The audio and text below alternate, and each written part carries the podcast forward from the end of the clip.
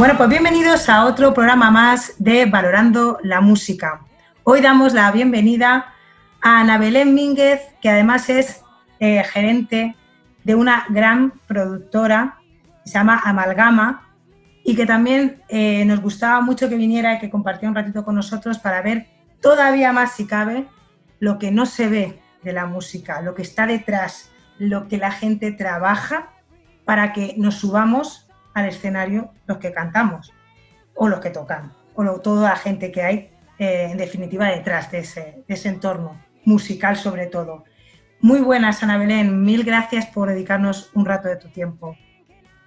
Que va, muy buenas. Yo encantada, encantadísima de que contactéis conmigo, encantadísima de estar aquí. Muchísimas gracias a ti en todo caso. Pues quería empezar un poco eh, explicando, para que nos expliques quién, quién es Ana Belén ¿Y qué, es, qué relación tienes tú con la música? ¿Qué es lo que haces? Eh, ¿A qué te dedicas? Y, todos los palos que has podido llegar a tocar, que sé que son muchos.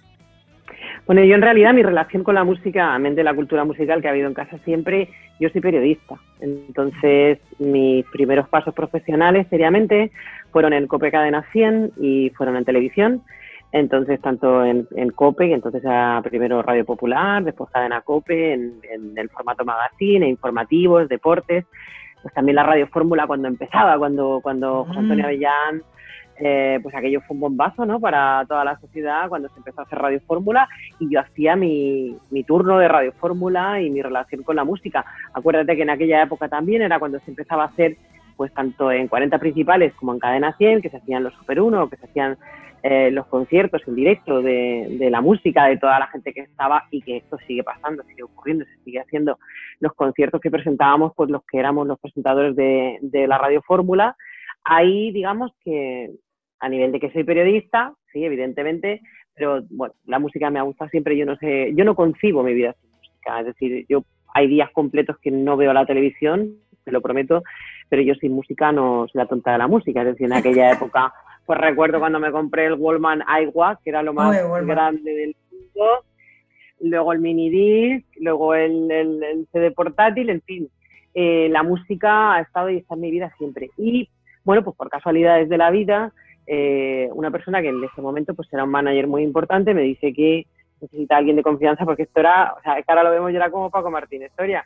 Antes había que ir a cobrar o con el talón o en dinero, había que chequear antes que estaba todo el escenario en condiciones y que estaba todo el rider completo y que estaba todas las especificaciones de producción según se pedían.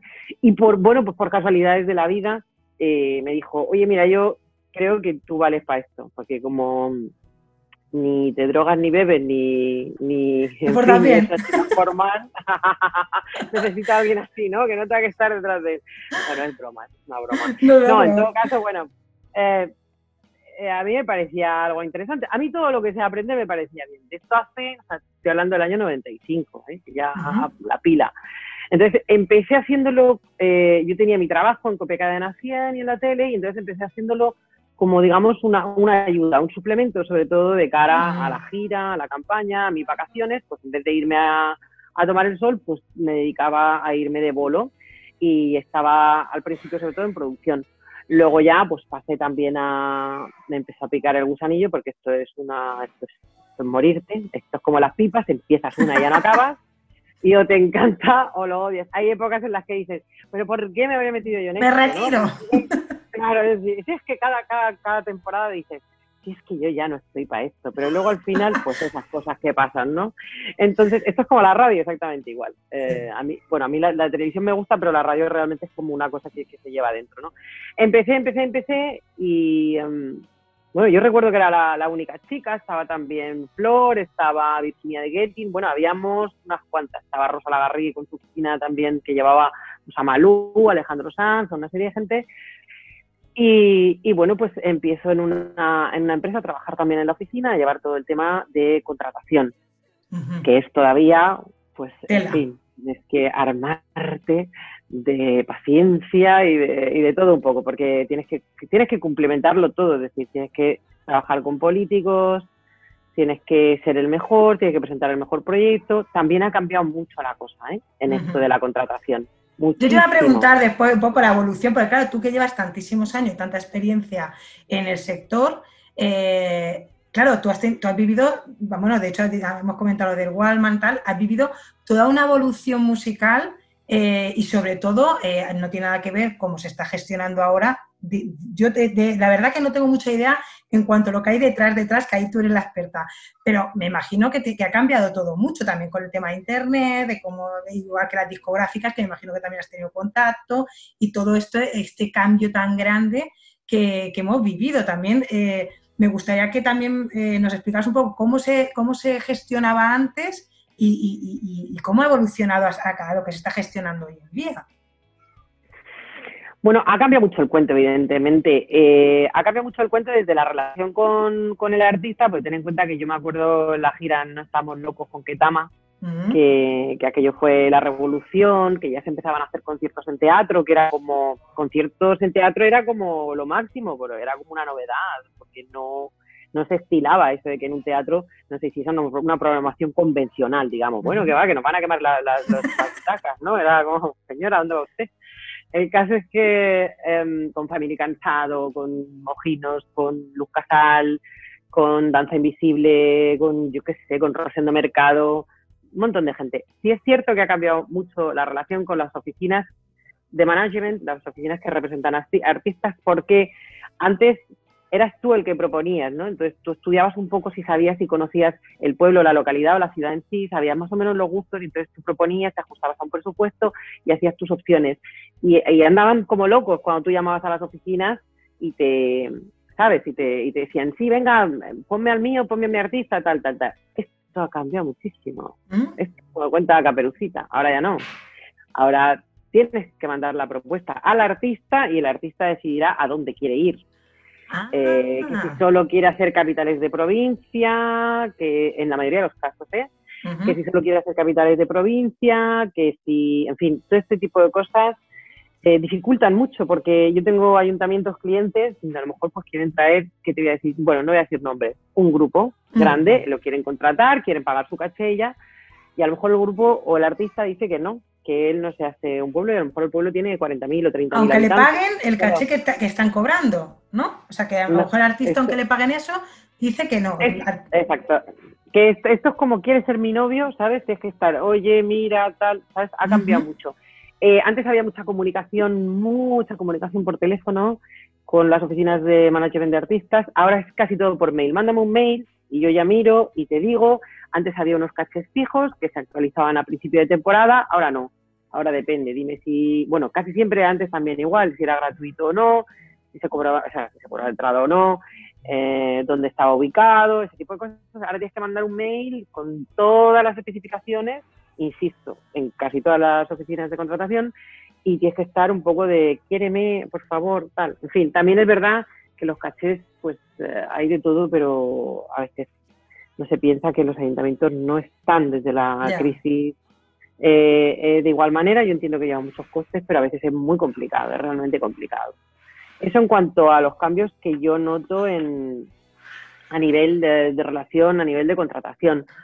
Luego, bueno, la guerra y la lucha, digo guerra, no me gusta la guerra para nada, pero bueno, esto de tener que estar reválida durante tu, pues a lo mejor has estado haciendo las fiestas en una localidad a pulso, eh, durante años. Eh, tienes que pasar, tienes que estar haciendo la sensibilidad constantemente. Sí, no te puedes, no te puedes relajar. No, no, no, no. Cada año, o sea, tú no tienes la certeza de que vayas a hacer cosa que me parece bien. Nosotros como trabajamos muy duro y cuidamos mucho el detalle, pues bueno, no tenemos miedo a, a remangarnos y entrar al barro y decir, venga, vamos. Pero sí que es cierto que cada vez hay más gente que dice ser manager o que dice ser una productora, pero que a lo mejor pues hasta hace cuatro días estaba en una historia, ¿sabes? Que no lleva años de bagaje. Entonces sí que la antigua escuela respetábamos ciertas cosas y ahora pues sí que noto cierto intrusismo también. Pero bueno, en cualquier caso, todo el mundo es bienvenido siempre y cuando sea con respeto. Esto de pasar la reválida y pasar la selectividad pues es duro porque a lo mejor te has tirado pues cuatro años de luchar y de trabajar y de, y de cuidar absolutamente todo el detalle, el de negociar cachés, el de hacer muchísimas cosas, el de estar desde que llega el camión a montar hasta que marcha el último eh, pues para que los concejales o los alcaldes o concejalas o alcaldesas puedan estar tranquilos y relajados y disfrutar de sus fiestas con, su, con sus vecinos.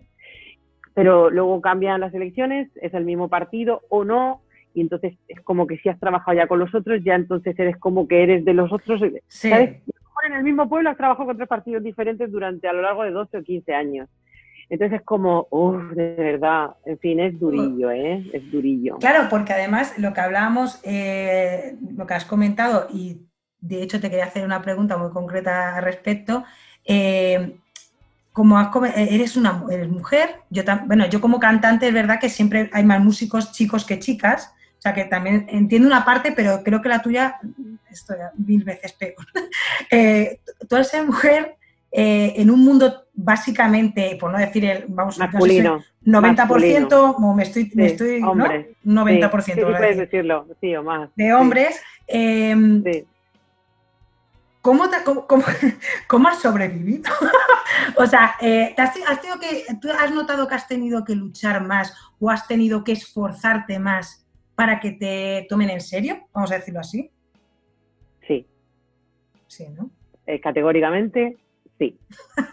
Eh, vamos a ver, yo eh, no vengo tampoco aquí a, adoctrinar ni a decir, simplemente yo, yo cuento mi experiencia, no quiere decir que esto sea la regla generalísima, pero ha sido difícil y ha sido duro. Primero porque, en fin, mm, es como lo de aparcar, ¿sabes? Tú miras, si es mujer, dices, madre mía, me van a dar aquí las uvas, y si es hombre, no, este va a ser rápido. Pues no tiene por qué, claro.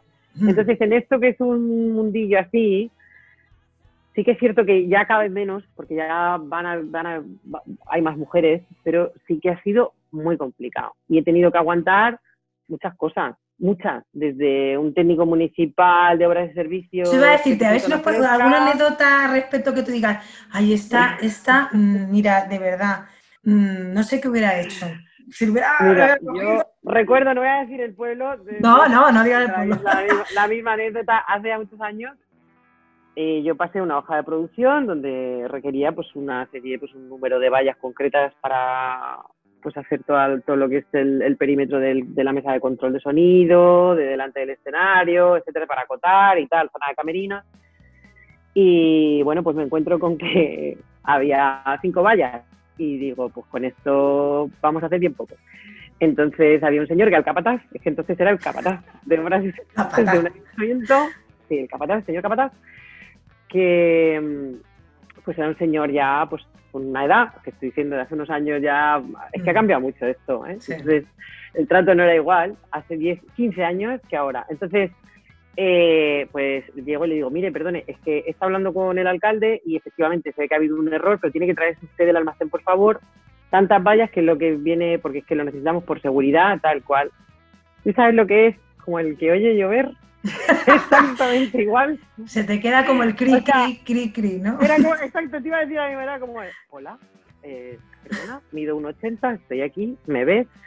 Entonces, pues viendo que el señor no, digo, y no estaba ocupado, y le digo, mm, me ha oído y dice, es que ahora mismo estoy liado y te tienes que esperar. Y le digo, ya, pero es que no me puedo esperar porque se nos echa el tiempo encima y cuando venga el artista yo quiero tener esto acotado ya con mis briditas y todas sus cosas.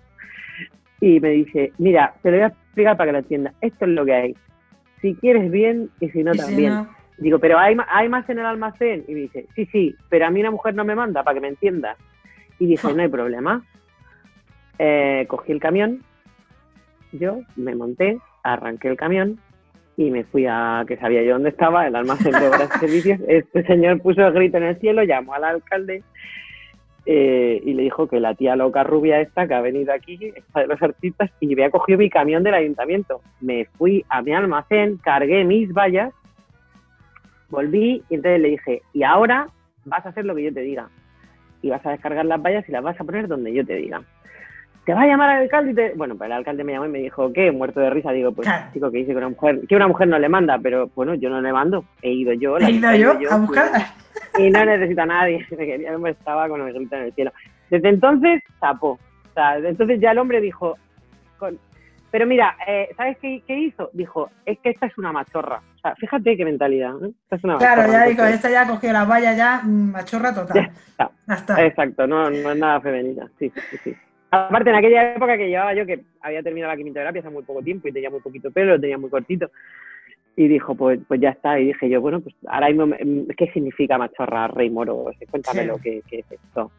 Ser lesbiana, pues nada, estupendo, cada uno que duerma con quien quiera. No lo soy en cualquier caso, pero, oye, cada uno puede... Cada uno piensa que venga vengan ganas, efectivamente.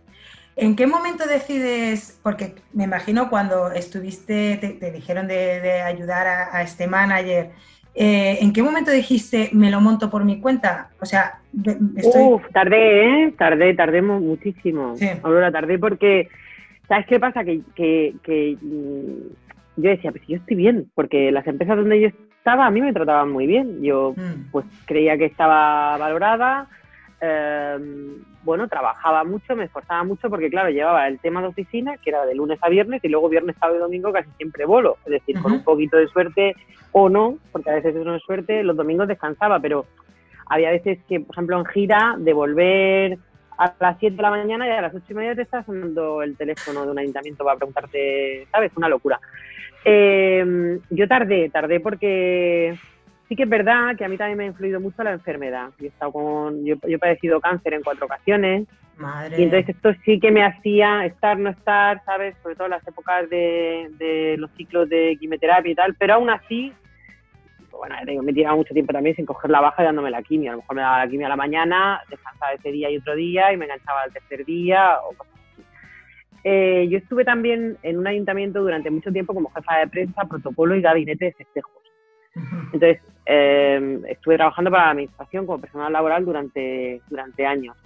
Eh, ya vinieron los políticos, otros políticos con otros políticos, y yo dije, uh, esto no es para mí. Entonces, estuve trabajando tiempo para otras empresas y todo el mundo me decía, pero es que hasta, incluso muchas veces los que, eran mis jefes y me decían, pero ¿por qué no te montas con, con la, esa que tienes, la, la, sobre todo las ideas, ¿no? A nivel de producción, porque yo no me limitaba a hacer que lo respeto también a ser mera intermediaria entre artista y ayuntamiento, entre, entre cantante y ayuntamiento, sino que a mí se me ocurría producir y hacer los propios espectáculos, hacer casting, crear una escenografía con el escenógrafo, hacer otro tipo, porque yo veía las carencias en los ayuntamientos para unos targets de edad. Por ejemplo, decía, es que no hay nada, es que es siempre lo mismo, es que a lo mejor traes a estos, a estos y a estos, y para esa edad no hay nada. Y a lo mejor no quieren orquesta, no quieren verbena, o no quieren eh, traen los puntos duodinámicos mocedades y se acaba, por ejemplo, pues vamos a inventarnos algo de aquella época, por ejemplo. Tardé bastante. De hecho, pues hay unos amigos que, que, son los de siempre, la familia escogida que yo digo, que son Antonio, Raquel, eh, Juanma, que dijeron, pero vamos a ver, Reina Mora, con, los ardiles que tienes y los redaños que le echas a la vida, dije yo, pues ala, venga, a por todas. Y me dio la manta a la cabeza. Sí, y eh, eh, ahora, por ejemplo, la, eh, cuando decides montar la empresa, ¿empiezas sola o ya tienes también a, más gente o tienes más gente que te ayuda? No, no, ya empecé, no, empecé, empecé con mi equipo, lógicamente, porque yo toco todos los palos. Cuando tú le das desde Amalgama, lo que hacemos en Amalgama Evento, lo que hacemos es dar la producción cerrada. No voy a dar tampoco muchas pistas, porque a lo mejor esos son los puntitos de color de la cosa, pero damos absolutamente todo. El ayuntamiento no se tiene que preocupar de nada, ni de redes sociales, ni nada, solamente postear y ya. Entonces sí que es cierto que empecé yo con eh, gente, digamos, freelance, en el sentido de, eh, bueno, pues desde todo lo que tiene que ver con redes sociales, todo lo que tiene que ver con, con diseño gráfico, desde el diseño de la cartelería, etcétera.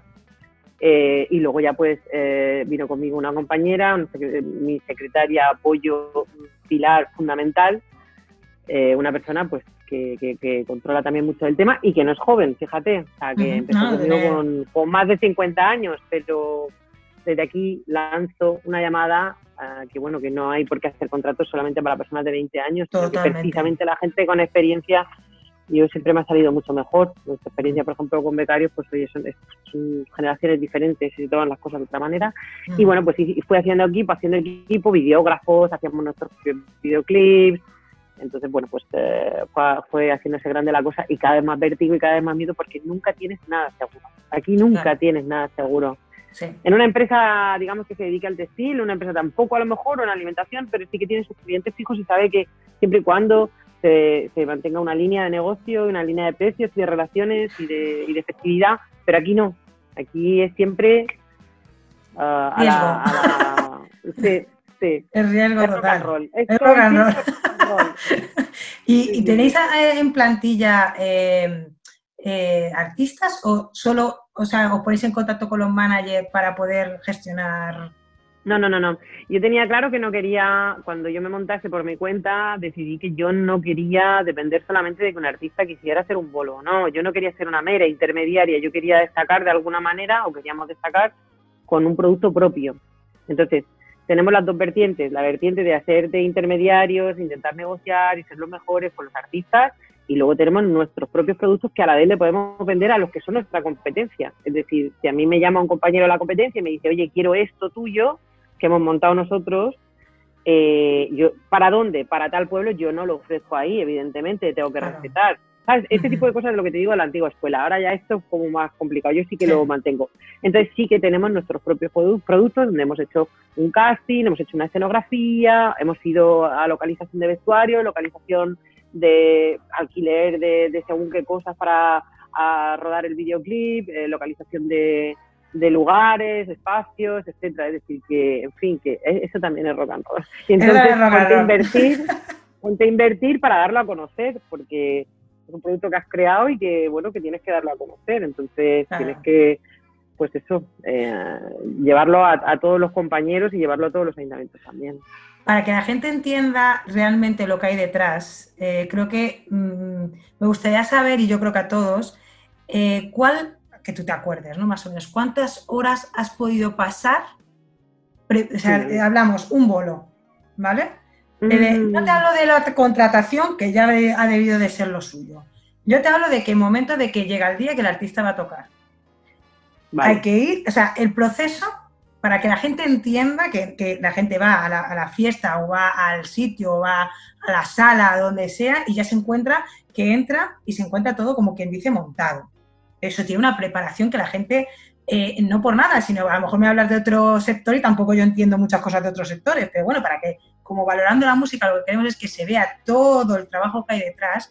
Eh, ¿Tú puedes explicar un poco qué es lo que realmente, o sea, en qué momento empieza, se llega al tráiler, todo ese proceso de montaje, todo eso, ¿cuántas horas puedes, te has tirado tú en todo ese proceso desde que empieza hasta que el cantante se mete en su habitación, porque no sé hasta qué punto termina tu, función de decir, mira, ya ha terminado, hay que llevarlo a su hotel o lo que sea. ¿Cuántas horas te puedes tirar? Si el artista, por ejemplo, yo he tenido las dos vertientes eh, en las que yo voy de gira con el artista. Eh, yo recuerdo un día, no se me va a olvidar nunca, jamás, nunca, que dije, tengo que darle una pensada a esto, que amanecí y no sabía dónde estaba. Amanecí en un hotel y no sabía dónde estaba. Me entró un agobio que dije, es que no sé dónde estoy. Y tuve que bajar a la recepción, la recepcionista me miró como diciendo, madre mía. Madre, sí, claro. Pobre muchacha, pobre muchacha, ¿cómo tiene que tener esta muchacha la cabeza hecha un solar? Porque le dije, ¿me puedes decir? Porque es que no había ni unas cerillitas, ni un algo donde pusiera la dirección. Nada. Un, bordadito en la toalla para buscar en internet dónde, dónde estaba ese hotel. Eh, tuve que bajar y decirle, ¿te importa decirme dónde estamos ahora mismo? Y me dice, en el hotel. Y digo, ya, pero ¿qué, ciudad? ¿Qué estoy? Para poder meterme en el planning y saber qué, qué bolo era, qué día era, ¿sabes? Entonces, desde el proceso, lo que te digo, de cuando vas con el artista, pues en plena gira, ya en septiembre, o sea, yo siempre decíamos, siempre bromeábamos cuando empezábamos con tanta fuerza en fallas así con, con el autobús, vale, teníamos ahí unos descansitos, pero cuando ya era interruptus, o sea, cuando ya era del tirón, eh, yo me acuerdo que en mayo era todo muy bien, muy buen ambiente, todo estupendo y en septiembre ya nos mirábamos como con respeto. Deseando perder otros de vista. Exacto, es decir, tengo unas ganas de que te vayas a tu casa y yo a la mía, que no es ni vida normal. Imagínate, o sea, tú terminas, en ese caso, en ese supuesto en el que tú viajas con el, con el artista, pues todo el proceso anterior de la hoja de ruta, de saber quién es el contacto del, manager de la ciudad, de saber qué equipo de sonido, si no hayas tu propio equipo de sonido, si no, si lo llevas, pues es mucha más paliza para ellos. Tienen que salir con el trailer según terminan el vuelo de, la mañana anterior, porque ya es, de, ya es de día. Tienen que llegar ellos, montar, nosotros ir en el autobús, dormir en el autobús lo que podemos o en el hotel dos, tres horitas, eh, comer a, unas horas, el que tenga un reloj biológico eh, indestructible, o sea, el que, el que sea british va muerto, matado. Está fatal. lo mismo, claro, lo mismo estás desayunando a las 5 de la mañana que te vas a la cama, que lo mismo estás cenando a las 3 de la madrugada, quiero decir, esto es así. Entonces, eh, eso por un lado, pues eh, había días que pues, pues dormías 4 o 5 horas en el autobús con suerte, porque luego, claro, subirle al cuerpo, son las 7 de la mañana, tienes para dormir de aquí a las 12, porque a las 12 sale el autobús otra vez que nos vamos para Navarra. Entonces, es imposible. Eh, yo recuerdo con Manu Chao, por ejemplo, un día que, que, nos llovió, que esto fue en Jumilla, nos llovió la más grande y Manu Chao es muy Claro, que esa es otra, el tiempo, esa es otra también, que vaya tela. Claro, claro. Que no te llueva. Claro, Y luego dile tú al ayuntamiento que te que hacer un seguro de lluvia y que claro. muy caro o no. Pero bueno, de, lo que te decía, las dos vertientes, tanto de ir eh, eh, de gira, pues es, es, incalculable, o sea, sería imposible. Es decir, cuántas horas, pero sí que es verdad cuando el bolo, porque no hay bolo que no tenga puñeta. ¿Sabes? ¿Sí, no? El bolo perfecto no existe. No existe. que tú dices, eso que está todo el mundo pensando y dice, no lo vamos a decir, no lo vamos a decir, porque es como todo ha salido muy bien, todo está perfecto, todo ha ido on, time, todo a tiempo, el, todo está bien puesto, no. Eh, pero cuando, ya te digo, cuando lo de Manu Chao, yo recuerdo que llovió y dijo él, me da igual, había, estaba el polideportivo lleno de gente, el campo de fútbol, y dijo él, me da igual, tráeme ese ring que canto. Que aunque me quede aquí pegado, yo voy a cantar porque la gente está resistiendo. Eh, ponte tú un sábado, Aurora, a las dos y media de la noche a buscar una carpintería, a buscar serrín en un pueblo que no es el tuyo. Sí, y consíguelo y lo pones todo por el público, ¿sabes? Y conseguirlo, o sea, levantar al señor, Comer, comerle la cabeza y decirle, mire usted, no estoy loca, ábrame usted su carpintería, véndame serrín es que estoy aquí en el polideportivo con este tío que ustedes eh, creen que este señor va a quemar aquí el pueblo. en fin. Eh, pues esas cosas, pues eso, poder de convicción. Yo recuerdo de los bolos más largos de mi vida, mm, pues ir a base, no, se me olvidará nunca. Alguien me dijo, Red Bull y Coca-Cola Light, mezclado. Si no quieres utilizar otra serie de materias. Sí, sí, claro yo recuerdo dos días del tirón sin dormir. De hecho, a mí ya se me provocó un problema de insomnio porque ya es que no sabía cuándo me tocaba, mm, ¿sabes? De hecho, a, día de hoy, ahora por ejemplo con, con, el confinamiento, me dice la gente, ¿pero por qué te acuestas tan tarde? Digo, porque yo mi cuerpo ya, claro. cuando, cuando llegan las 12 de la noche, si ya no estoy eh, intentando dormir, es como que mi cuerpo se pone en modo on, modo bolo. Entonces se activa y me pueden dar las 5 de la mañana, ¿sabes? Ya, en este plan. Y cuando, por ejemplo, alguien está eh, tocando, tú en ese momento tú no puedes bajar la guardia o te puedes relajar un poco. O sea, tú tienes que estar con la guardia puesta. Cada uno que haga lo que quiera. Yo también conozco compañeros que ellos van, cobran, pagan y marchan. Y ven que está todo ok y marchan. Pero es que para mí no está nada ok hasta que no está terminado del todo. ¿Sabes por qué? Porque hay una parte, hay una parte que para mí, de todas las piezas del engranaje, que son todas muy importantes, para mí, para mí hay unos que son héroes y heroínas. Y aparte cada vez veo más mujeres y me encanta. Es la parte del equipo técnico. El equipo técnico es el equipo de sonido e iluminación. Ese, ese, es, un, ese es un punto que, que también me... Eh, di lo que tengas que decir sobre ello porque parece que todo es poco. Porque creo que son pues me parece A mí me parece que está muy bien que los artistas tengan el detalle de cuando acaba el bolo o están en los bices, es decir, un aplauso para todo el equipo técnico, sin ellos no ha sido posible, pero es que esa gente lleva a lo mejor desde las 6 de la mañana montando, subiendo la estructura, subiendo, subiéndose a la estructura, montando la robótica, eh, las pantallas de LED, que ahora claro, como estamos todos, con pantallas de LED, etcétera, etcétera, etcétera, em, subiendo la PEA, lo que se llama, bueno, coloquialmente los altavoces para que nos entendamos, porque ahora antes era estacada, era sobre el escenario, ahora no, ahora con cadenas hay que subirlo, eh, con unas temperaturas que en invierno no son normales y en verano tampoco, durmiendo en una litera en el camión por turnos conforme pueden para cuando llegan. Para mí, sinceramente, no hay eh, dinero en el mundo. O sea, te tiene que encantar ese trabajo, no solo técnicos de sonido, sino auxiliares de escenario, auxiliares de grupos electrógenos, de o sea, para mí, el soporte técnico, el equipo técnico de sonido y de iluminación, para mí son los héroes y las heroínas de todo el proceso de un concierto. Totalmente. Y creo que además muchas veces no se le presta atención, por pobrecitos míos, es verdad. No, pues hay cosas que, que a mí me emocionan porque a mí aquí hay algunos cachondos que son muy, muy, muy simpáticos, que es verdad que lo digo de corazón, que cuando yo me acuerdo cuando se hacía el reparto de los bolos, decía, ¿en qué bolo está la rubia? Eh, no sé, bueno, para el que no lo sepa, bolo es el concierto, ¿no? ¿en qué bolo está la rubia? Y, ya un día que, que, era mi jefe dijo, pero bueno, ¿por qué todos os queréis ir a currar con la rubia? a lo mejor este concierto lleva más trabajo. Y dice, porque hay producción, producción. Ah, la producción es que yo cogía y en lugar de que ellos se tengan que estar buscando la vida para el ratito que tienen desde que termina la prueba de sonido, que el músico no tiene prisa en hacerla bien y a gusto y escucharse bien, hasta que va a arrancar el concierto y, esto que no le metan un bingo, un sorteo de la asociación de allí de los vecinos o no sé qué. ¿Sabes? Pues eh, yo siempre he dicho que si se pide un catering para el artista, en mi empresa agua fría tiene que haber desde que llega el camión con el equipo de sonido mínimo. Y luego pues el tener un detalle con ellos, el, un bocadillo, o un yo que sé, un acercarle una Coca-Cola, un bote de cerveza, lo que sea. A lo mejor están sudaditos, hechos polvo, sin poder ducharse sea, mm, eso ellos no te puedes imaginar cómo lo valoran y es muy triste que valoren eso. ¿eh? Pues totalmente de acuerdo, totalmente de acuerdo. Vamos, eh, nosotros, bueno, yo cuando empecé en Mallorca lo hacía con mi hermano todo y es verdad que ese detalle eh, lo teníamos mucho en cuenta. Bueno, aparte que en general, por eso he querido hacer este programa porque creo que está, aparte de que a nivel personal como, como cantante, como, como toda la gente de músicos que he trabajado, creo que la música es mucho más que solo el que se ve. Por eso, en este caso, tú es, genial que hayas podido estar este rato, porque eh, hay tanto detrás y sobre todo estos personajes como los técnicos, eh, bueno, y también quería hablar tú que también has sido romana y la gente no sabe lo que es un road manager, un manager.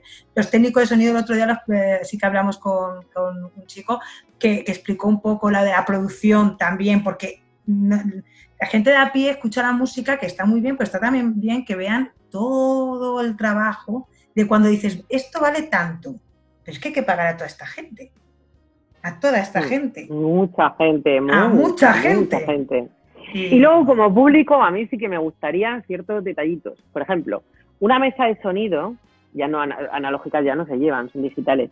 Una mesa de sonido, la, que está enfrente del escenario rodeada de vallas con, con, varias personas dentro, uno que controla las pantallas de LED, otro que controla las luces, etcétera, etcétera una mesa de sonido vale un disparate, una mesa de iluminación vale un disparate, vale, pero dinerales, o sea que no pueden imaginar. Yo cuando veo a la gente, yo entiendo que hay que divertirse, que hay que pasarlo bien, eh, pero que tú estés con tu cubata, pasarlo bien, pasándolo bien, que esta gente se ha dejado la piel para que tú lo pases bien, cobra por ello, vale, bien de acuerdo, pero te digo que no hay dinero. El cubatita encima de, ¿sabes?, de la mesa de sonido, esta gente lleva muchísimas horas. Si le cae una, nada, es que que le caiga nada, eh, se puede ir toda una gira. Yo recuerdo en una gira que se nos rompió una mesa de sonido porque nos tiraron una cerveza. Estábamos en un sitio, me acuerdo que estábamos en Albacete y teníamos que marchar a La Rioja. Tú ponte a llamar a alguien para que te preste en plena temporada otra mesa de sonido mientras tiene un transfer, coge la mesa de sonido y va a repararla y luego te la lleva a otro bolo a yo qué sé dónde, a, a Cuenca o a Madrid. ¿Sabes? Entonces, como público el que se respete, ¿no? El que se respete el material, el que se respete, que está muy bien pasarlo bien, pero, pero que, hay gente que ha invertido dinerales increíbles y que, y que pues son detalles, o el a qué hora empieza, o el estar vacilándole al técnico, el, ¿sabes? Ese tipo de mm. cosas. Sí, Creo que yo tendría que estar tipificado como delito, ¿sabes? Porque es como, como no tengo bastante, ven aquí a tocarme las castañuelas un poquito, ¿no? El, el, el, mirarles con respeto, ¿sabes? Igual que cuando se, tira algo a un escenario, que son muy pocas las veces, a un artista, o porque algo no cae bien, o porque, en fin, no sé. Ya, es que a veces los límites a veces es complicado y sobre todo, pues bueno, en este caso nuestro sector, que, que, claro, que como también vamos a las fiestas y se anima a la gente, que está muy bien lo que estás diciendo, que está muy bien, nos está diciendo que no se anime, pero esto además yo tengo un buen amigo eh, que fue el primero que, que empezó el podcast conmigo y el que hizo la producción del disco mío, y me dice, es que ya no quiero tocar así, es que yo prefiero tocar en un auditorio. Es que siempre lo dice, yo mi ideal es tocar en un auditorio, que no tengo que estar, no veo según qué, y no según qué, porque me gusta ver a la gente divertirse, y es normal que la gente beba y tal, pero claro, hay momentos que los límites ya se descontrolan y ya se parda y ya ya conforme vamos cumpliendo años, somos carne de, como digo yo, carne de teatro, de gilita de teatro. Y ya cuando nos ponemos a repartir, digo, a mí dejarme los teatros, que es muy comodito, esto de acabar a la Porque también trabajáis, ¿no? Eh, o sea, sois muy polivalentes. Claro, no, se puede mantener, sí, es que si no, no se puede mantener la empresa. Tú ten en cuenta que no puedes vivir solamente de lo del verano. Los márgenes cada vez son más pequeños porque hay mucha competencia. Entonces, también cuando tú montas un proyecto, cuando tienes un producto, musical no puedes tenerlo solamente para la temporada de verano, a la gente le tienes que dar de comer durante todo el año, con lo cual tienes que hacer gira de invierno y la gira de invierno es de teatros.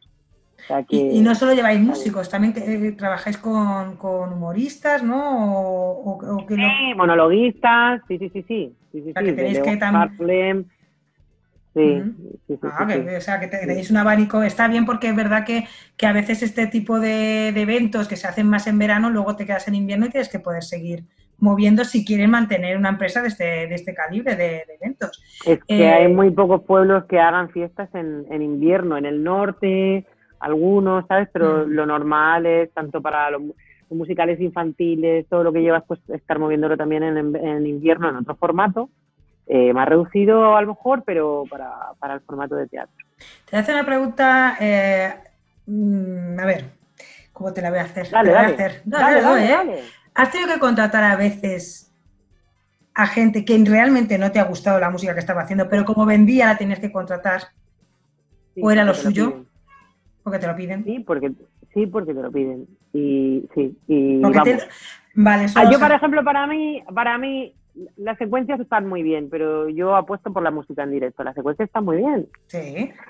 Pero es que hay gente, todos sabemos, porque han hecho incluso manifestaciones que dice, no, no, es que nosotros no tocamos ni una cuerda en directo, ¿sabes? Entonces, está muy bien que a lo mejor venden otro tipo de espectáculo, pero sí. Y luego la educación y las maneras. Hay gente que, hay gente que vale oro molido, el respeto que tienen por todo el mundo. Y luego hay gente que, que, que a lo mejor el público como tal los tenemos encumbrados en lo más alto y son despotas y soberbios y, ¿sabes? No solamente en cuanto a musicalmente, musicalmente para gustos los colores. Claro, no, claro. Pero... ¿Tu balanza, como, ¿Tu balanza qué ha sido? ¿Te has encontrado más... ¿Te has decepcionado mucho? Tuve, tuve dos decepciones muy grandes. De gente a la que yo como, como público era consumidora de su música, eh, tenía muchas ganas de cerrar un bolo con esa persona, con ese artista, y no es que le pillasen un mal día, es que realmente... Hmm. Pero bueno, ¿sabes qué pasa? Que esto, esto es como todo. Eh, tú tienes que mirar también eso como artista, porque luego puedo ofrecerte o no. Ah, no yo, sino cualquier empresa. Entonces, hmm. lo ideal es dejar un buen sabor de boca. Es decir, no, no poner trabas, no, no estar todo el rato pisando el callo y diciendo, ¿sabes? En cambio hay otros artistas que dicen, venga, no pasa nada, si esto no está exactamente, exactamente así, no hay problema. Eh, escucha, si no es jamón de cuatro jotas, por decirte algo, no es el caso, ¿eh? no, no es tan superficial, no es tan superficial. Pero me refiero a nivel técnico, por no entrar al detalle, o a nivel, ¿sabes? Oye, que donde vamos no hay un cinco estrellas, ¿sabes? Que hay, que es que es un pueblo de menos tal, que hay un, por decirte un ejemplo, pues que no pasa nada, está limpio, está tal, está cual, pues dale. Mira. ¿Sabes? O sea, que Sí, y luego hay gente que me ha sorprendido para bien muchísimo y con los que tengo excelente relación, ¿sabes? Sí, que te llevan de todo que ya les quieres, que ya les quieres, les quieres por ti. Luego otra gente que está con el reloj, esto no me gusta nada. Es decir, que si son 60 minutos lo que se ha contratado, por decirte una cantidad, sí, venga, una hora, hora y cuarto de concierto, y está el público que, que, se queda abajo, sí que hay que poner un límite, pero el tipo no esté mirando el reloj, no, porque esa gente ha comprado tu disco, ha comprado una entrada, está ahí, el ayuntamiento hace el esfuerzo, pues a lo mejor hacer un temita más es justo lo, suficiente como para dejarles un buen sabor de boca. Hmm. Eh, ¿Crees que tu trabajo en general, o, sea, o tu trabajo mm, o el mundo de la parte que está detrás, eh, como es el tuyo, está realmente valorado? ¿Crees que compensa las horas que echas con el dinero que has podido llegar a ganar? ¿O crees que también es muy vocación? No, no, no, no, para nada. Yo, por ejemplo, mi hija no sabe explicar, o sea, sus, compañeras no, entenderían a lo que yo me dedico. Lo tiene que estar explicando y explicando y explicando y dice, bueno, pero entonces al final tu madre qué es? ¿Qué hace? ¿Qué hace tu madre? ¿tu madre qué es? ¿no? Entonces, esto que las madres te miran mal, como diciendo, esto es de la música, es algo de eso, de la farándula, ¿sabes? Esto no es serio. Esto no tiene estudios, ¿sabes? ¿Crees que, eh, mira, además me viene muy bien lo que has dicho. ¿Tú crees que, que en España se ve diferente al extranjero? ¿Tú has estado viviendo en el extranjero? A ver, sí, yo, yo he vivido muchos años fuera, he vivido, sí, pero eh, a mí no me gusta eh, idealizar siempre lo de fuera. ¿Vale? Sí que es verdad que en algunas cosas, por ejemplo, a mí el País Vasco va a trabajar, me encanta. Porque son serios, serios, serios. O sea, tú mandas un rider y si dices que es una mesa, una Digico, es una Digico, justo el modelo, tal, tal, tal. Y si no es, ellos te avisan, te llaman. O sea, son súper serios, súper puntuales, dentro de la misma España. A mí no me gusta idealizar lo de fuera y que nosotros somos lo peor. Yo creo que somos bastante competentes en España. Hmm. Sí que es verdad que, eh, ya te digo, es un trabajo, primero, como mujer, que es raro, no es habitual, no es usual, em, es difícil de explicar, no se valora. Yo, por ejemplo, mis vecinos en casa no tienen, o sea, deben pensar yo qué sé qué, hmm. ¿sabes? Porque es que son unos horarios que vaya usted a saber. O sea, que lo mismo llego de bolo a las 6 de la mañana, pues no me apetece dormir en el sitio y estoy fresca y digo, bueno, pues me voy para casa que tengo dos horas de coche, o, ¿sabes? O sea, y es como, esta señora, ¿qué hace? ¿a qué dedica el tiempo libre? voy a trabajar. Ah, vale, ¿de dónde vienes? ¿De dónde vienes? De trabajar. ¿Qué eres? Enfermera. Entonces lo ven bien, porque vienes de salvaje. Sí, vienes de, de otra cosa. Pero lo otro es como raro, como raro. Amén de que sí que es verdad que es muy difícil, si ya de normal es difícil conciliar la vida familiar. Es que te iba a decir, te iba a preguntar justo eso, ¿cómo lo has hecho? pues mira, yo he tenido, yo tengo un hijo de 22 años que se dedica a esto también. Él está en la parte de grupos electrógenos, a una, lo que se llama una góndola con varios grupos de electrógenos, uno dispare por si el otro falla, uno para sonido, otro para iluminación. Vamos, para dar la corriente a la cosa, para que me entendáis. Entonces, mi hijo pues lo ha vivido desde el minuto cero.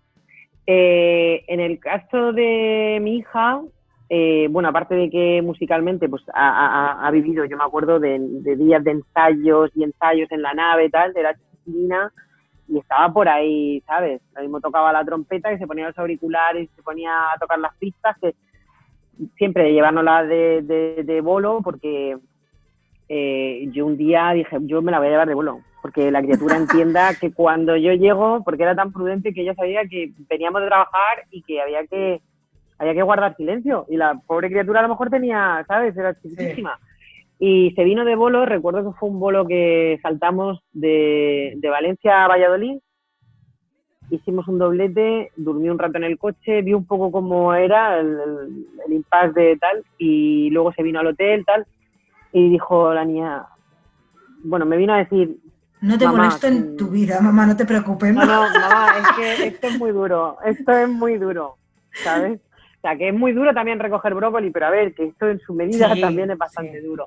Entonces, es difícil conciliarlo y es difícil eh, ahora porque está el FaceTime, tenemos videoconferencias, pero es que antes no la veías y tenías que aguantar la voz sin que se te quebrara. Y a lo mejor llevas 32 días sin ver a tu hija y la habías dejado con los abuelos o con no sé quién, ¿sabes? Entonces era aquello de tener que, eh, tener que decir, eh, ¿sabes? Venga, cariño, que te he comprado, que no sé qué, qué tal, y colgar y darte una, una paliza a llorar porque la echabas de menos y cuando volvía le había cambiado hasta la cara, ¿sabes? Cuando estaba en la época esta de, de crecer, o estar en un bolo cerca, estar deseando que se cierren bolos cerca de casa para decirle a un familiar, acércamela, acércamela que la vea y no quiere, y bueno, las despedidas tener que contenerte para, para no pasarle esa, ese, ese, dolor de decir que me la tengo que dejar, que quiero estar con ella todo el tiempo, pero es que no hay manera, tiene que ser así. Entonces están muy concienciados. Y luego a nivel de pareja, como tu pareja, tu marido, tu mujer, tu lo que sea, eh, no se dedique a esto, es muy, dedicándose a esto es muy complicado, pero no dedicándose es más complicado todavía. O cuando quieres presentarte a alguien o alguien viene y te dice, oye, em, que me apetece conocerte, ¿qué tal? ¿Y a qué te dedicas? ¿Tú qué eres? Digo, mira, yo soy periodista, pero tengo una empresa de eventos. Este eventos todavía suena a, sí. vale, hay una feria gastronómica, está la muchacha allí repartiendo azafatas. Pero cuando ya le dicen, no, machote, es que a lo mejor vas a estar sin verme, pues no sé cuántos días al cabo del año, y te dice, pues es que no, te puedo buscar otra cosita. Y dices, pues, pues, pues no, ¿sabes? Entonces, pues ya decides, mira, estoy sola con mi música, con mi gente, con mis bolos y ya está. Claro. Eh, la verdad que es un... Me ha gustado muchísimo escucharte porque ves todo de verdad, de verdad, de verdad, todo. Además sé que eres una luchadora nata, porque además has, aguantado ahí, como bien has comentado tú, ha pasado cuatro cánceres, que eso se dice rápido, o sea que ya demuestra que lo tuyo es eh, valentía pura. Eh, y bueno, ahora justo hablábamos de confinamiento, justamente es un sector de los más perjudicados, por no decir junto al turismo, yo diría que están casi los más perjudicados. Hablamos de a nivel laboral, lógicamente los enfermeros y los médicos están los pobres desbordados, pero es otro tema. Eh, el tema de, eventos, el tema eh, pues de, reuniones de mucha gente, que lógicamente mm, los conciertos es eso. Eh, ¿cómo, está, ¿Cómo se está viviendo esta situación? ¿Cómo, cómo, cómo está. Mira, para, que, para, para, que, para que no suene al, canto de alguien que dice estoy muy preocupada por lo que viene siendo mi ombligo, como bien tú has dicho, yo he pasado cuatro cánceres. Mira, yo he estado el día antes de dar a luz a mi hijo, a Álvaro, eh, yo estaba en un concierto de Siniestro Total y la Polla Récord en Toledo. El día de antes. O sea, imagínate, el día de antes de operarme el último cáncer, yo estaba en un festival con 22.000 personas subida en el escenario. No, perdona, el día antes estaba en un concierto de Mojinos en Yecla, no se me olvidará nunca, de, muriéndome, ¿sabes? Desangrándome, pero diciendo, bueno, vamos a terminar, me quedo tranquila y tal. Eh, he pasado cuatro cánceres, efectivamente, es muy duro, vengo a decir esto porque yo he pasado dos veces COVID. He pasado coronavirus en, dos veces. El que diga que no se puede repetir, ya os digo yo que sí. Lo he pasado mal. Eh, estoy aquí, lo puedo contar, hay gente que no lo puede contar realmente. Mm. Es decir, que no voy a hacer un canto a, oye, es que yo quiero trabajar, es decir, que yo he padecido coronavirus, es decir, que lo tengo todavía, aún estoy sin olfato, aún no tengo sentido del gusto, solamente para, para algunos productos, es decir, que lo he vivido y lo estoy viviendo muy de cerca y me, me he visto apuradita. ¿Qué quiero decir con esto? Quiero decir con esto que yo entiendo que es una pandemia mundial, es una pandemia que nos pilla a todos con el pie, cambiado porque no sabemos de lo que se trata, no sabemos, tú tienes un cáncer y, los oncólogos saben cómo deben de tratarte o cómo creen que cuál es la mejor manera. En este caso no, entonces yo me hago cargo y, empatizo y me pongo en el lugar de los políticos. Lo que pasa que em, yo, por ejemplo, llevo dos o tres días que estoy tirando mucho de la reserva, de las fuerzas, cuando yo soy una persona excesivamente positiva y no regalo rendición jamás en mi vida, pero eh, al parecer, y digo al parecer, eh, el presidente de la Comunidad Autónoma de la región de Murcia ha tenido una reunión con los alcaldes de, todos los municipios y le ha dicho que hasta octubre, fijo que sí, pero casi seguro que 2020 todos los conciertos suspendidos. Entonces, ¿qué supone esto? Esto supone que yo, por ejemplo, esta mañana me levanté y he dicho, bueno, pues voy a reinventarme, venga, ¿qué reinvento? Venga, soy proactiva, voy a reinventarme. Teniendo en cuenta los meses que llevamos de confinamiento sin poder trabajar, a los que nos ha pillado fallas, Semana de Primavera de Murcia, que son programaciones fuertes, donde ya se arranca con fuerza, eso evidentemente, y ya, es que lo entiendo, queda totalmente cancelado, no pospuesto, cancelado. Entonces, a eso le sumamos los meses que ya llevamos, o sea, marzo, abril, mayo, ¿vale? Eh, yo, por ejemplo, ya sí había hecho el cálculo que julio-agosto ni de broma, pero lo que no se puede hacer es prever lo que va a pasar. Es decir, al parecer se ha delegado esta decisión a, cada comunidad autónoma o a cada región. Entonces, ¿qué ocurre? Pues ocurre que, eh, al parecer, insisto, el presidente de la región de Murcia ha dicho, no, no, hasta octubre no se hace ninguna fiesta, no se celebra ningún concierto, pero es que seguramente va a ser todo 2020. Es decir, que yo me tiro los meses que ya llevamos de confinamiento, más todos los que quedan, que a eso le sumamos cuando se arranca la temporada en 2021, que no es en enero. En enero, precisamente. ¿Vale? Que no es en enero, porque además va a ser va a ser a por todas, o sea, vamos a ir con el cuchillo entre los dientes, todas las oficinas y todas las competencias para enganchar, aunque sea una cabalgata de reyes, por decirlo claramente. Es decir, pretenden que yo me tire 15 meses con mi gente en un ERTE, no sé qué clase de riñón creen que tenemos, sin trabajar. Cuando, y me parece muy bien, se están abriendo terrazas, etcétera, etcétera, etcétera. Teniendo en cuenta también, por ejemplo, en mi caso, en la región de Murcia, yo trabajo en toda España, pero concretamente eh, tengo la, sede de la oficina en la región de Murcia, en Murcia Capital, eh, con la temperatura que tenemos aquí. es que aquí, si llueve, hacemos palmas, ¿sabes? Entonces, ¿qué ocurre? Pues que si se pueden hacer lo de las terrazas poniendo unas normas de, de, de tantas mesas, tanta capacidad, tantos alejados, tantos metros, nos saludamos con el codo, ¿por qué no se pueden repartir esas partidas que ya hay establecidas para eso y que no se gasten en otras cosas? Yo no quiero una subvención, yo quiero currar. No quiero que me dé una subvención, que no, que no, no la han planteado siquiera. Es, si ni siquiera escuchas y te reúnes con todas las partes y tomas el pulso de a cuántas familias esto va a afectar, muchísimo dinero, pues chico, a lo mejor se tiene que repartir, es decir, en lugar de hacer un bolo súper grande, hacemos varios, los repartimos con aforos de 400, donde hay un espacio considerable porque son pues eh, polideportivos para 10.000 y pueden estar 400 y repartimos la música y repartimos la cultura. Pues no, entonces eh, estoy en esos días de decir, ¿qué hago con mi vida? Por eso, eh, claro, es que es, lo que hablábamos es un tema delicado porque, porque me imagino, por eso mismo lo que hablábamos del tema de que hay muchísimas personas que viven de la música. De la música, hablamos de conciertos, hablamos de, bueno, no solo de la música, pero del espectáculo, vamos a decirlo así. Por lo que tú has comentado, esos técnicos, eso está, claro, es que son muchas personas que no se ven a priori que sí que están detrás, aparte de los, artistas, de los artistas que también estarán con lo suyo porque les habrán cancelado todos los conciertos también, pero es que hay que pensar que hay muchísimas familias detrás que no se ven y por eso este tema de además de que se vea la luz de toda la gente que curra en este tema, en, en estas cosas. En este caso tú que además lo vives que tienes... A me encantaría, yo le he puesto, yo le, sí, yo le he puesto un post ahora al presidente de la comunidad autónoma y le digo, mmm, Ahora cuando necesite llenar la nevera, pues, pues me explicas cómo hago, porque yo realmente no sé. Es decir, cuando tú tienes además productos musicales o artísticos tuyos, nosotros nos llamamos, nos llamamos amalgama porque es que tocamos desde danza acrobática hasta, hasta teatro, hasta humor, eh, música, es decir, por eso es una amalgama de muchísimas artes escénicas.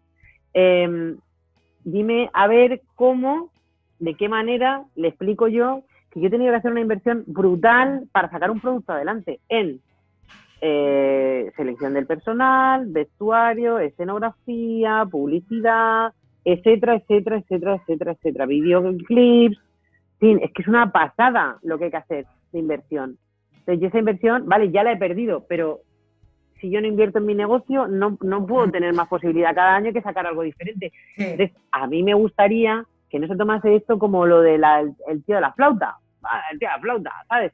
Un mercadona o una superficie, pues sí, porque hay que comer no sé qué, pero es que la cultura de la música, pues no hace falta. ¿Ves? En eso sí que admiro en otros países. El respeto que se tiene por la cultura. Iba por ahí, eh, iba por un poco por el tema de la de, de, no de los músicos, no es porque sean ni mejor ni mejor, sino el tema de la gente, el respeto hacia la cultura. Eh, tú que has vivido, yo no he vivido fuera, ¿eh? Yo te lo pregunto porque sé que tú has vivido fuera y no tengo comparación. Yo sé lo que hay aquí y lo que escucho de gente que me dice que vive fuera. Más que nada el respeto por la cultura. No te hablo sobre Desde la gente que está tocando en la calle, desde la gente que está tocando en la calle, que para aquí, aquí para la gran mayoría es un perro flauta, hmm. la gente que está tocando en el metro, que está tocando en la calle, por ejemplo, en otros países, sí que es verdad que, que, se mira como, ¿sabes? Es decir, tú vas a casa y le dices, mamá, ¿qué me está novio? Dime qué es tu novio. Mi novio es músico y dice, ¿tú eres tonta o eres o te tonta? ¿De qué vas a vivir tú en la vida? Y a lo mejor ese señor pues ha hecho percusión en el conservatorio y se ha tirado haciendo las láminas, yo no sé las veces que le han suspendido y ha tenido que estar estudiando como, como un campeón o como una campeona. Es decir, esa, esa cultura no la hay aquí. Es decir, a mí llega un hijo mío y me dice, quiero ser músico o música, por decirte algo, quiero ser actor o actriz o quiero ser tal, y a mí me parece bien, porque es un trabajo muy digno y es un trabajo que lleva un esfuerzo, incluso si cabe más eh, arduo que, cualquier otra cosa, que estudias a pruebas y sin pum, ¿no? Luego tienes que estar buscando la salida. Entonces, sí que es cierto que en ese sentido, sí que es verdad que aquí todavía nos cuesta un poquito el, valorar eh, esa profesión, ¿no? El, tomarla como una profesión realmente y, como algo muy, muy digno. Es decir, no es lo mismo si eres violinista en la Orquesta Sinfónica de la región de Murcia que, que si eres un freelance que va pues haciendo bolos eh, para los discos en la producción cerrada o para ir haciendo una sustitución en una gira. Pues, ¿por qué no? Sí, a mí sí, porque esa gente estudia exactamente igual, con lo cual, en ese sentido sí que te doy la razón que no en todos los países, pero sí que en la inmensa mayoría se le tiene otro tipo de respeto. Pues nada, eh, un placer eh, haberte podido entrevistar, la verdad. Eh, sí que me gustaría que si quieres decir tu, página web donde te puede, donde pueden ver todo lo que, lo que hacéis y gestionáis tan divinamente bien. Aunque ahora sabemos que estamos con el confinamiento, pero bueno, que en cuanto salgamos salimos como los miuras, salimos como los toros. Ahora mismo yo lo que pido, lo que pido, bueno, es amalgama de eventos, lo podéis encontrar en redes sociales y en amalgamaeventos.com. yo ahora lo que pido soberana y encarecidamente es que por favor no nos precipitemos por parte de los políticos a nivel eh, autonómico, no nos precipitemos a, hacer decretos. yo sí que entiendo que hay que mirar por la salud de todo el mundo, pero igual que nos podemos contagiar en una superficie comercial, nos podemos contagiar en un concierto. Entonces, ¿por qué uno sobre el otro? Vale, comida, de acuerdo, pero sin ir a los bares también se puede pasar, ¿no? Es mm. algo recreativo. Entonces, pues sin música también se puede pasar, pues a lo mejor no. Y me gustaría que no se precipitasen, que fuesen un poco tomando el pulso según va... Según se va, evolucionando, ¿no? Exacto, y se va viendo si vamos siendo unos chicos y chicas o no. Y por otra parte, pues deciros que eh, siempre estamos abiertos a... Hace poco me decía una persona por Messenger, eh, me lo pasaba la gente de, de redes sociales, me decía, ah, hay una persona que manda, lo que era una maqueta entonces, pues me manda el enlace, ¿no? Es que cambia mucho el cuento. Me manda el enlace de lo que hacen y entonces le digo, mira, lo, quiero escuchar tranquilamente, cuando lo escuche te digo lo que nos parece, si nos encaja o no nos encaja. El escuchar solamente a, un músico que se ha tomado la molestia de ir haciendo su searching, de ir buscando a ver quién, para, para ver dónde tiene salida su producto, su obra, pues eh, desde aquí hago un llamamiento a todo el mundo que quiera mandarnos, que estamos siempre eh, con una escucha activa de verdad, sin, sin mentir, y, que bueno, que yo admiro a todos los artistas, que agradezco a todo el mundo de corazón y que te agradezco muchísimo este tiempo y este blog porque le da, le da, pues eso, le, amplifica la señal a, mucha gente y que a lo mejor con tu granito de arena conseguimos pues que, que, mis vecinos me miren de otra manera y crean que soy una chica formal. Muchísimas gracias a Belén.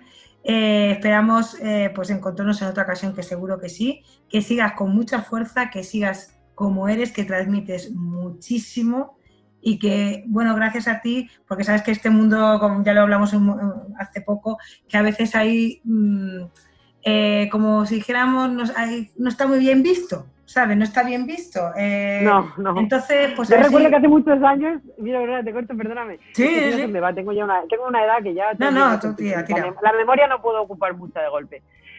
Me acuerdo que me hicieron el Día de la Mujer Trabajadora hace muchísimos años eh, en el País de la Sensación y en, un, y en un que se hacía entonces era un suplemento de cultural y de música a nivel nacional del periódico El País y también aquí en un periódico que se llama La Verdad. Eh, pues aportada completa la primera mujer que se dedicaba a esto tal y cual, ¿no? Y me acuerdo que el titular es, los tíos que invitan son unos pardillos. Yo dije, pero vamos a ver, de todo lo que he dicho, de verdad, o sea, ¿os habéis quedado con eso? Yo como periodista os quiero matar. Bueno, pues es, bueno, es una anécdota, ¿no? Pero que, que, que, nos quedemos con profesionalizar esto y con respetarnos sobre todo entre nosotros, porque el mayor problema que tenemos es que no estamos unidos. Mm. Y hay asociaciones que no me valen que no me valen. Estar unidos es todas las piezas del engranaje. Y el respeto. El respeto es una llave internacional de hotel, de estas magnéticas. imagínate la llave de la de la, de la que hace las habitaciones de la, de la jefa de la cámara de pisos de, todos los hoteles, que tiene la llave mágica, la del respeto entre nosotros, nos, nos cambiaría mucho la percepción que tiene la gente de nosotros. Me ha encantado porque te voy a hacer una pregunta y la acabas de contestar. O sea que me quedo con eso. Sí, sí, me quedo porque, eres, hija mía, es una, hay conexión, hay conexión. Es que te iba a decir que, que, mejorarías de este, de este mundillo y justo lo acabas de decir.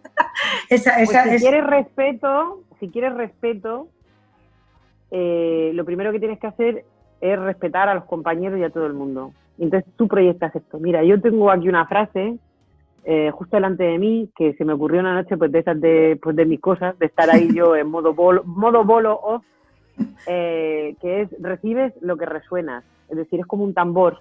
Al tambor yo me acuerdo que, que estaba una vez con un técnico de sonido en el control y decía a la cantante, es que no me oigo, claro, no cantaba nada, no, no lanzaba, y decía, claro, si no me manda señal, yo por mucho que amplifique, esto no, ¿sabes? Esto no tira de estómago. Pues esto es lo mismo que un tambor, recibes lo que resuena. Si nosotros eh, resonásemos entre nosotros respeto, entre todos, que no sé cómo no hay ya una asociación donde estemos todos unidos, absolutamente todos, aunque seamos competencia entre nosotros, pues malamente, como decía Tratra, como decía Rosalía, madre mía, mírame, pues esto, recibe lo que resuena, es decir, a mí me gustaría recibir ese respeto, pero resonarlo también entre todos nosotros, que creo que nos respetamos, pero a la vuelta es como, voy a ver si yo puedo cerrar el bolo y tú no, ¿sabes? Sí, sí. Pues me quedo con esa maravillosa frase que acabas de decir y como, como te he dicho antes, mil gracias por tu, por tu tiempo y que sean muchos éxitos y que sigamos adelante, que seguro que sí, porque la función no puede terminar, tiene que seguir. ¿A que sí? Bien, yo estoy cantando por las noches, a ver si me sale y me pongo aquí en la, en la puerta de casa, aunque sea ahí, a ver si, ¿sabes? De mantera cantando, aunque sea porreando una guitarra, porque no soy negativa, pero pinta feo. Pinta feo, sí. Saldremos, saldremos. no sé cómo, como digo yo, pero saldremos. Exacto, exacto. Muchas gracias por, compartir con nosotros todas tus vivencias. Nada, en absoluto. Yo desde aquí me he hecho una foto contigo, que esta es la que voy a guardar y vamos a mandar porque todo el granito de arena es importante y el tuyo también lo es, así que te lo agradezco de corazón. Muchas gracias a ti. Un abrazo muy fuerte.